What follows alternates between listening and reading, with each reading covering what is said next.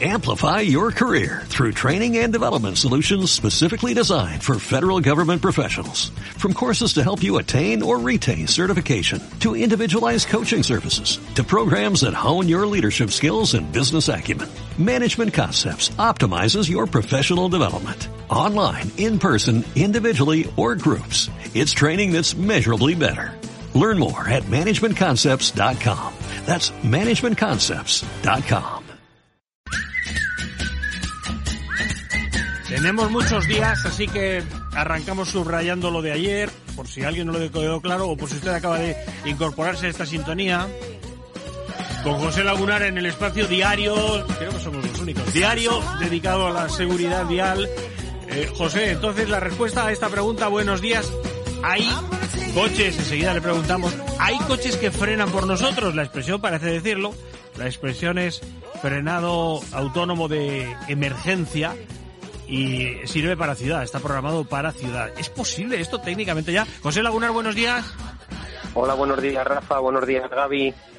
José, entonces sí que hay ya hoy en 2020 coches que si mm, estoy distraído por lo que sea, voy a atropellar a un peatón, se paran ellos solos aunque yo no toque el pedal, ¿eso existe? Sí, eso existe y funciona bien la mayoría de las veces, pero todavía no funciona siempre bien, porque si funcionara siempre bien y todos los coches tuvieran esta tecnología, tendríamos cero atropellos en las ciudades y por desgracia el dato está muy lejos de, ser ese.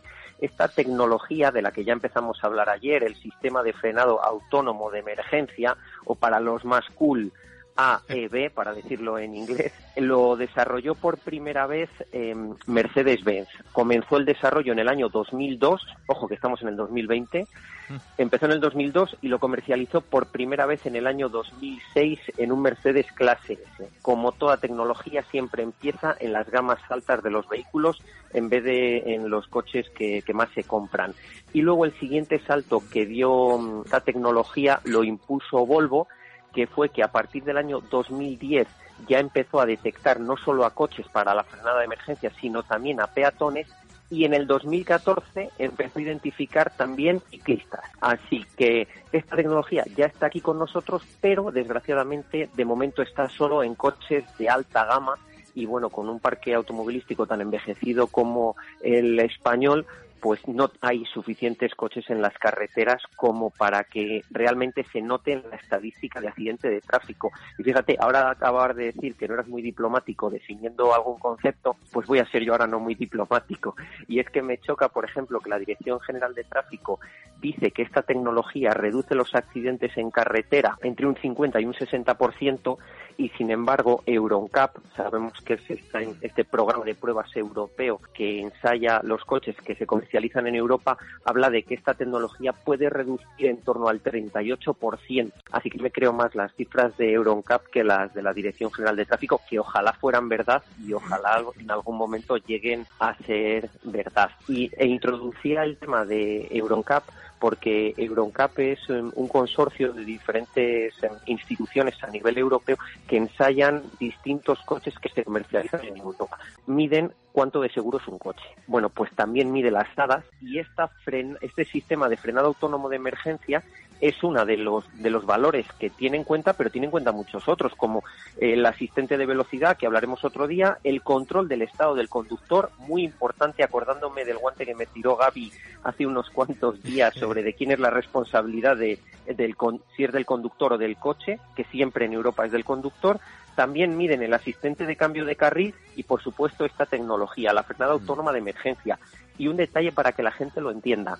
Se mide con coches eh, cuando el coche de delante está parado, cuando el coche de delante está frenando o cuando el coche de delante simplemente va un poquito más lento que el coche que está tomando esa medición y algo también importante porque este 2020 precisamente es un año en el que Euroncap aumenta mucho los requerimientos de seguridad y es que también mide su relación, la relación del sistema de frenado autónomo de emergencia con peatones y con ciclistas en cruces y en lugares de baja visibilidad, lo cual es muy, muy importante. Y ya una curiosidad que seguro que casi nadie sabe. La mayoría de tecnologías de frenado autónomo de emergencia solo detectan un peatón si el peatón va moviendo las piernas. Por eso los dummies que vemos en los ensayos de Euroncap, que ahora pondremos alguna foto en Twitter, siempre van moviendo las piernas Así que si lo que cruza es un chaval en patinete y no va moviendo las piernas, es posible que el sistema de frenado de emergencia, hoy por hoy con nuestra tecnología, no sea capaz de identificarle. Entiendo que tendrá arreglo eso. Eso será una cosa que se podrá pulir en el futuro, ¿no? Eso de que solo, solo captes y mueves la parte inferior, ¿no? Claro, por supuesto que se está puliendo poco a poco,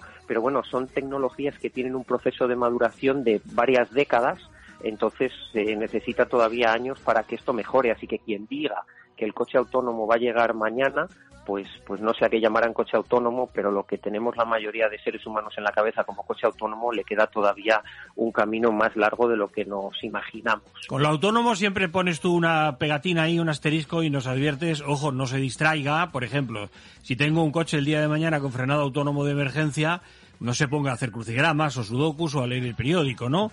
Eh, de hecho, el sistema está preparado para que si yo toco el freno, el coche ya no hace su frenada, digamos, autónoma o independiente, no hace esa porque entiende que estoy al tanto, estoy tocando el freno, estoy al loro de cómo frenar, ¿no? Y cuándo frenar, ¿no? Claro, esto que acabas de decir es muy importante porque la gente piensa que si tú empiezas a frenar y no has, eh, no has ejercido suficiente presión o has empezado a frenar tarde, el sistema va a frenar por ti. Y no, el sistema va a frenar por ti si tú no tocas el freno, pero si tú tocas el freno, bien tocado, mal tocado, por error, como sea, el sistema va a entender, como debe ser, evidentemente, que tú vas a toda la conducción y que la responsabilidad de frenar es tuya, únicamente como, como conductor, porque este sistema de frenado autónomo de emergencia es eso, una emergencia. Eh, si te sale alguien en un sitio en condiciones de visibilidad muy bajas y tú por lo que sea estás un poquito despistado, ¡pum!, que te frene. Pero en el momento que tú tocas el pedal del freno, ya es responsabilidad tuya. No puedes soltar el pedal y, que pase lo que sea, porque el coche no va a frenar, no está diseñado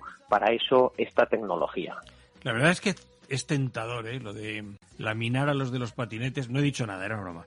Quería decirte también, sabemos que sí que existe esa otra ayuda electrónica, que es si la gente se asusta y frena de poco, frena muy poco, el coche frena, digamos, lo que, lo que faltaba. Y también nos das siempre tú un consejo. En coches modernos, o sea, los que tienen ABS, cuando hay una emergencia, me cuelgo del pedal. Tú dices que sacar el pedal por debajo. Freno todo lo que me dé la pierna, ¿no? No hay que, no hay que tenerle miedo a la frenada, ¿no? Eh, claro, por supuesto. De hecho, prácticamente todos los coches hoy en día ya tienen ABS, salvo que sean muy, muy antiguos. Y, por supuesto, hay que frenar con todo lo que se tiene hasta abajo y que sea la electrónica la que realmente gestione que la frenada sea lo más corta posible. Esas frenadas controladas prácticamente de nivel de conducción, de pilotaje como el Pera, eran, en, gracias a mm. Dios, en otros coches de hace varias décadas, pero hoy en día no hay que tener miedo a pisar el pedal de freno a tope. Eso sí, hay que pisarle a tope, pero previamente tenemos que tener las ruedas en buen estado, buena presión, buen dibujo, los amortiguadores que no estén para tirarles, porque todo ese conjunto de cosas